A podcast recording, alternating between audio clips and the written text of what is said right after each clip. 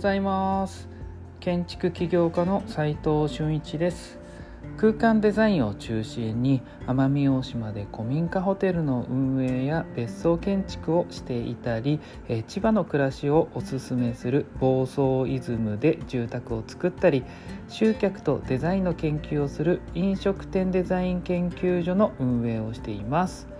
この放送では最前線で働く建築家やインテリアデザイナーのリアルな設計現場での学びを共有していきます。実務に直結する情報を提供できるように心がけていきます。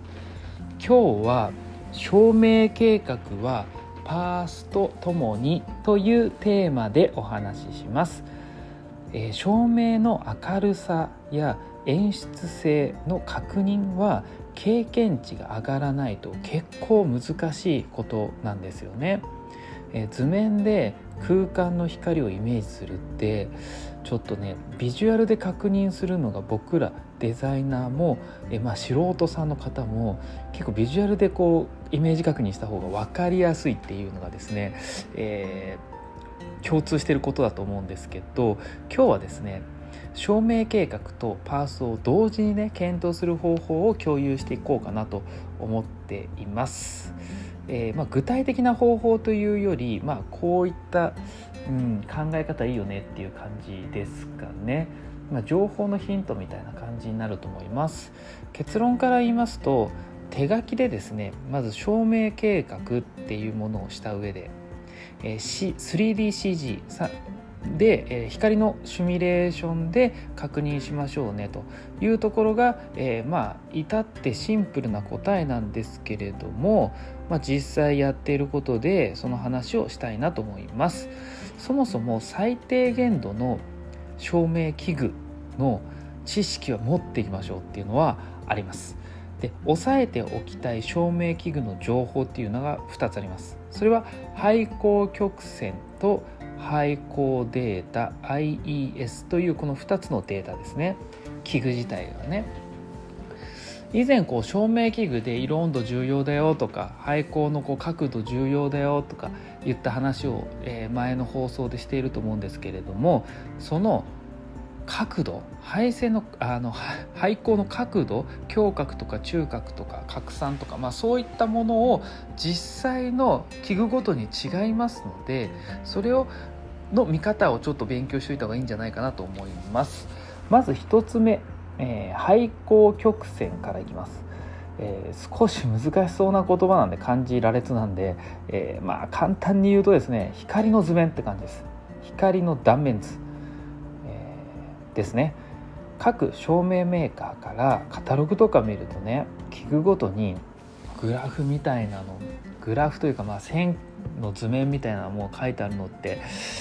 見たことないですかね。ちょっと探してみてください。ネットですぐ大光電気とか、えー、小泉照明とかパナソニックさんでもいいですし、うん、遠藤照明さんでもオーデリックさんでもどんなメーカーさんでもいいのでカタログをちょっと検索してみてください、えー、そこに書いてありますので見つけてください。これだっていうのが。でそこにはね断面図のような配光分布がね書かれてるんですよ。横軸に、えー、広がり。高さが縦軸に高さですね。で例えばですね照明設置位置の高さが3メートル。3メートルの天高のところに、えー、ダクトレールを引いてスポットライトを配置するとします。でテーブルの高さがだいたい0.7メートルだとするとえテーブルまでの距離が2.3メートルってことになりますよね。3-0.7だから。で縦方向のその、えー、配配光曲線の縦方向の軸から2.3メートルのところをバッと見るんですよ横に。でそうするとですねそこにね1メートル横軸の1メートル2メートルとかちょっと横幅が書いてあると思うんですけどそこにこう斜めの線がですね100ルクスのラインがこう引かれていたらそれは100ルクスの明るさがその時点では取れる。もちろん中央に向かえば向かうほど明るくはなってくるけど光が届いてないこともあるので高さによってはね。それを見る図面なんです。でこれちょっとね言葉で説明するのめちゃくちゃ難しいんでオープンチャットの方にまたこれだよとこれが廃校分布図だよというのをちょっと流しておきますのでちょっと見てください。でそもそも100ルクスってどのくらいの明るさなのって感覚的に分かります？皆さん。分からないですよね。これねリアルな空間で数字と照らし合わせて体で学ぶべきなんですよ。でどうやってそんなことすんの？って思いましたよね。で僕がちょっとね若い時にこうやってきたこの訓練というかことをちょっと、え共有するとまず消毒計を買ってですね常に持ち歩いて今持ってないですよ。今も僕も脱落しちゃったんでデザイナー。あの今は持ってないですよ。今は持ってないんですけど昔ねデザイナーをガンガンやってた時は、えー、食事行った時にねホテル泊まった時ね、まあ、家にいる時もですねいろんなシーンで測るとめちゃくちゃ面白いんですよ。今も感覚値で大体わかるんですけどそれでも鈍ってきてるんで最近の照明器具とか優秀なんでねちょっと変わってるんでもう最近もちょっと測ってみようかなとは思いますが測ってそれが照明の中心と、えー、壁の端とかによったり昼だったり夜だったりすることでもう本当に数字がいろいろなんですよ。一番分かりやすい器具として分かりやすいのは夜測ることがめちゃくちゃ分かりやすいです。昼とか光が混じってくるんで外光と外光外の光とね。でそれを数字として覚えておきながら光のその感じとしても覚えておくとあこれが100ルクスなんだとかあこれが1000ルクスもあるんだとかこれを学んでいくと意外と落とし穴はオレンジ色と、えー、青白い光が意外とこう錯覚を招くわけですよ明るい暗いの。これもね僕言ってることがね皆さんやってみると分かると思います。これが重要な経験的な学びってやつですよね。まずはこの明るさの感覚を学ぶことで照明計画がその平面図上要は天井伏せ図上に手書きで書きながら照明器具を配置して空間をイメージできるようになるってことなんですよね。実は考えていろんな器具を使って、えー、実際の空間を見て学ぶこの繰り返しだけなんですよね。これをね10回の人に100回やった人1,000回やった人1万回やった人いろんな経験をした人の方がより素早くいろんな証明計画ができるようになるということですよね。で次2つ目の IS データっつうのは何だ何じゃいっていうのなんですけど光の明るさや広がり方を 3D データにしたものなんですよ。で 3D ソフト CG ソフトで光を取り込む時に使えますこれが IS データ取り込みってあるんで平面図から高さ方向の情報を入れてこう 3DCG を仮想空間で作り込みますよね、まあ、作っていきますねまず。でマテリアルも実は反射率によって全然この照明の影響力が違うんですけどこれまでやるの結構、まあ、ちょっと面倒くさい、まあ、今は相当簡単になってますけどまあそれなりに手間がかかりますよね。まあ、そうはしなくてもある程度平均的な光は想像できるようになってくるんででアイスデータという光の情報を取り込んでパソコンでシミュレーションできちゃうんですよ今の時代。でこの方法は前者要は経験値僕の若い時みたいな経験値ひたすら消毒計を照らして学ぶっていう経験値を積まなくても多くの経験を仮想空間に積むことが今できるってことなんですよね。とっても便利な時代になりましたよね。うん。現実空間と全く同じとまではいきませんがかなり近いところまで簡単にですね実行可能になっているんで皆さん絶対これはやっといた方がいいです今の時代。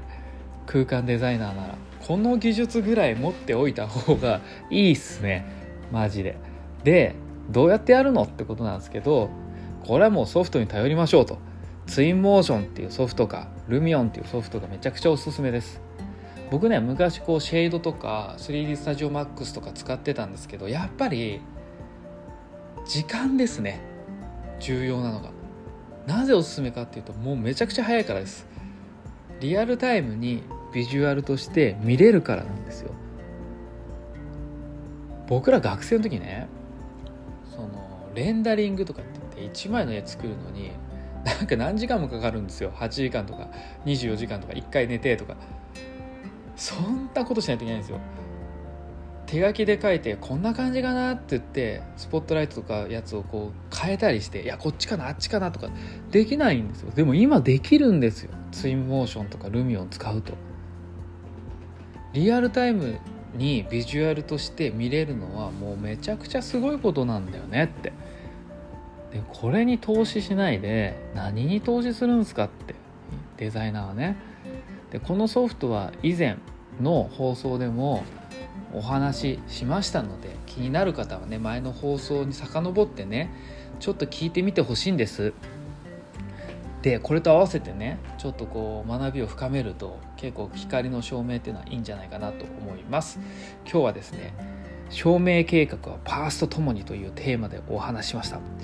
いかがでしたでしょうか、えー、まあ天部説がこれで書けるわけじゃないんですけどまず照明プロットの基本をまず学んだ上でですね今後こう実行的な天部説の書き方をちょっと話していきますので、えー、まずは今日の結論は廃校曲線で照明計画をした上で 3DCG で光のシミュレーションで確認しましょうねということでした。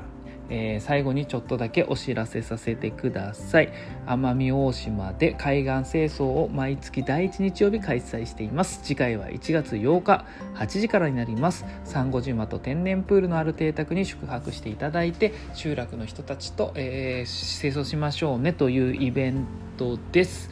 えー、少しずつまた集まり始めました。よかったです、えー、どんどんまだまだ募集しますので URL を貼っておきますので参加お待ちしています、えー、実務で学べるインテリアデザインの学校隠れ家では、え非公開の LINE グループでそれぞれのプロジェクト LINE グループに入っていただき、えリアルなプロジェクトでの設計者や施工者のやり取りを見てもらってます。ただそれは秘密保持の観点で公開ができませんのでまずは LINE あまずはこう無料公開されている LINE のオープンチャットの方の URL を貼っておきますので興味がある方は見てみてください。それでは今日しかない大切な時間を全力で楽しみましょう。建築起業家の斉藤俊一でした。ではまた。